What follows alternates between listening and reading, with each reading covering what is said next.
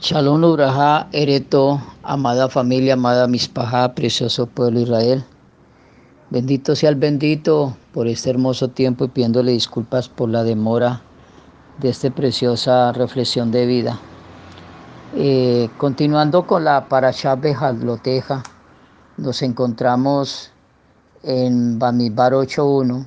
Yahweh le habló a Moche diciéndole que le transmitiera a Aarón y que le dijera, cuando encienda las luminarias, las siete luminarias deben estar iluminando hacia el centro de la menorá.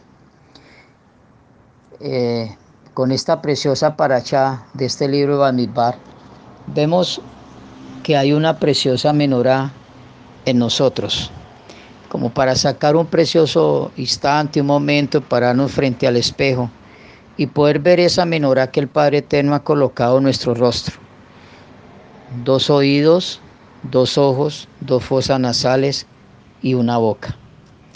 En el libro de Bamidbar,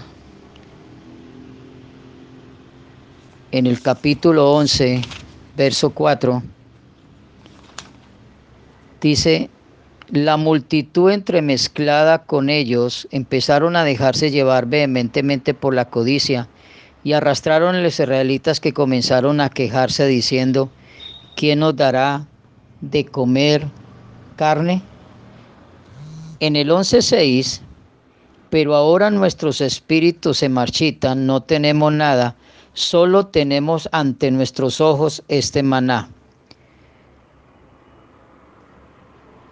En el, continuando en el 10 y en el 11, Moche escuchó al pueblo, Moche escuchó al pueblo, familias enteras quejándose en la entrada de sus tiendas.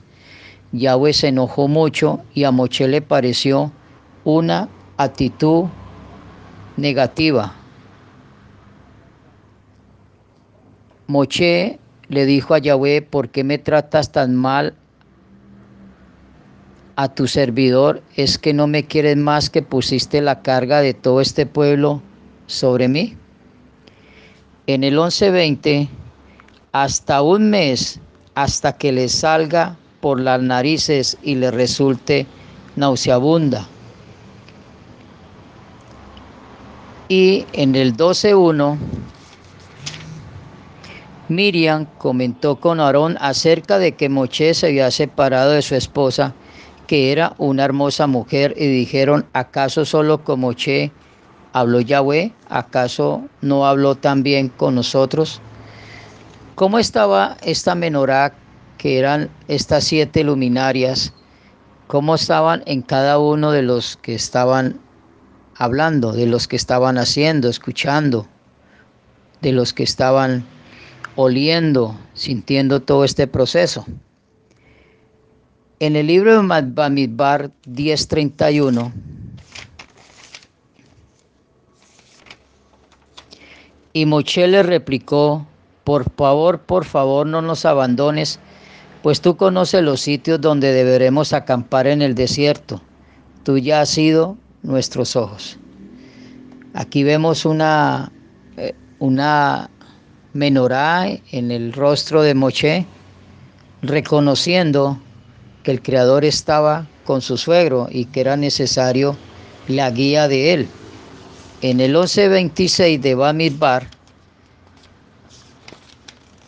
Dice, pero dos de aquellos hombres permanecieron en el campamento, uno se llamaba Elda y el otro Medá, y también sobre ellos reposó el Espíritu. Ellos estaban entre los inscritos, pero no acudieron a la tienda, sino profetizaron en el campamento.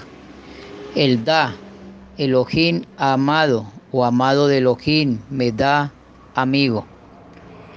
Era la importancia de que deseemos creer que somos los amados de nuestro Elohim y que somos sus amigos y que Él es nuestro amigo.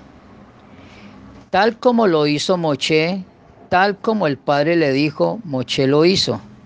En el 8.1 Yahweh le habló a Moche diciéndole que le transmitiera a Aarón y que le dijera cuando enciendes, cuando eleves la luminaria, las siete luminarias deben estar iluminando hacia el centro de la menorá. En el 8.5, Yahweh le habló a Moche diciendo, toma los levitas dentro de los israelitas y purifícalos. En el 8.23, Yahweh le habló a Moche diciendo, esta es en referencia a los levitas. A la edad de 25 años ingresarán a la Legión de Trabajo en la tienda del encuentro. En el 9.1, Yahweh le habló Moche en el desierto de Sinai en el primer mes del segundo año de su eso de mi rayito, diciendo que los israelitas preparen la pesa en su momento preciso. Y en el 10.1, Yahweh le habló a Moche diciendo, haz para ti dos trompetas de plata, te servirán para convocar la congregación y para ordenar la puesta en marcha de las divisiones. Tal como el bendito le habló a Moche, así Moche lo hizo. Una menorá adecuada que el Padre ha colocado en nosotros, haciendo alusión a los dos oídos, a los dos ojos, a las dos fosas nasales y a la boca, es lo que Moche hizo con el Creador. No hizo más, no hizo menos. Tal como el bendito le dijo, tal mismo lo hizo. Sabemos lo que pasó con la menorá de Moche cuando lo que habló con su boca, cuando el Padre le dijo que le hablara a la roca. Sabemos que esa preciosa roca está alrededor de nuestras vidas. Badmidbar 9:15 dice que en el día que fue erigido el Miscán, la nube cubrió el Miscán, que era la tienda del testificar. Al anochecer se establecía sobre el Miscán algo así como una imagen de fuego. Siempre era igual. La nube cubría y la imagen de fuego por la noche. Cuando la nube se elevaba de sobre la tienda, los israelitas retornaban su marcha y allí donde se quedaba la nube, allí mismo se detenían los israelitas para acampar. Por la palabra de Yahweh se ponían en marcha los israelitas y por la palabra de Yahweh se detenían. Ellos continúan acampando en ese lugar todo el tiempo que la nube permanecía sobre el Miscán. Y si la nube permanecía sobre el Miscán mucho tiempo, los israelitas cuidaban el mandato de Yahweh y no se movían. Y a veces la nube permanecía pocos días sobre el Miscán, por orden de Yahweh se detenían y por orden de Yahweh se colocaban en marcha. Entonces, vemos que la nube para nosotros en la Calá se ha movido. Nosotros nos hemos movido. En Bamidbar 12:15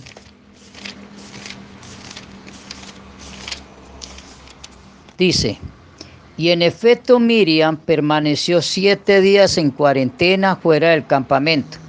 El pueblo no siguió viaje hasta que Miriam se reincorporó a, se a ellos. El pueblo partió entonces de Jazeró y acamparon en el desierto y acamparon en el desierto de Parán.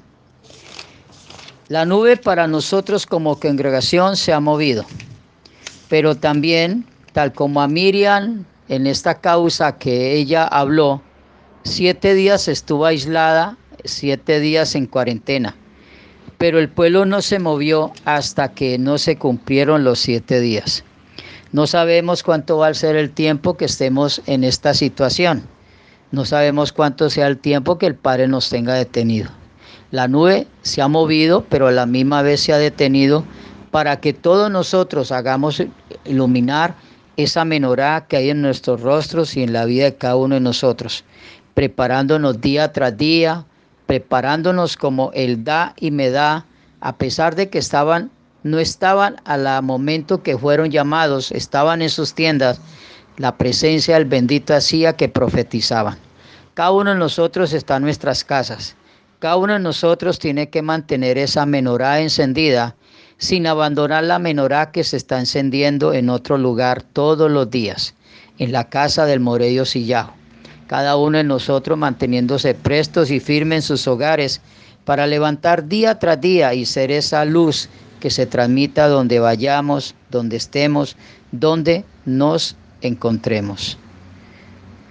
Bendito sea el nombre del Creador y por este precioso tiempo.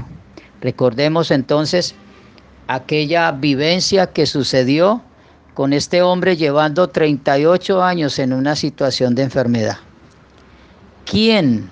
La, escritura dice en el libro de Hadacha que no hubo nadie en el Brihadacha, perdón, nadie que dijera me voy a quedar contigo y apenas madrugue el día y apenas vea que el agua se mueva, yo te voy a colocar allá.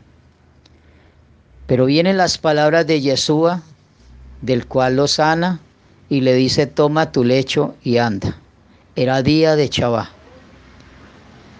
¿No era más fácil regocijarse por ver este hombre sano, verlo libre, que hacerle la pregunta, ¿por qué tomas tu lecho en el día de Chabá?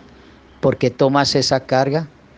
En ese hombre no había ninguna carga, estaba lleno de felicidad, lleno de alegría. Su vida había cambiado. La palabra de la boca del Machía, del Padre Eterno, lo había liberado, lo había sanado, lo había restaurado. Solamente le dijo, toma eso que ya no es carga para ti y llévatelo, para que vean con la facilidad con que caminas, con la alegría y el testificar que puedes dar. Se deben iluminar nuestra luminaria, nuestro rostro para ver adecuadamente todas las cosas correctas como Moche permitía que se viera y como el Machía nos lo muestra. Shalom, shalom, Ubraja. Amén.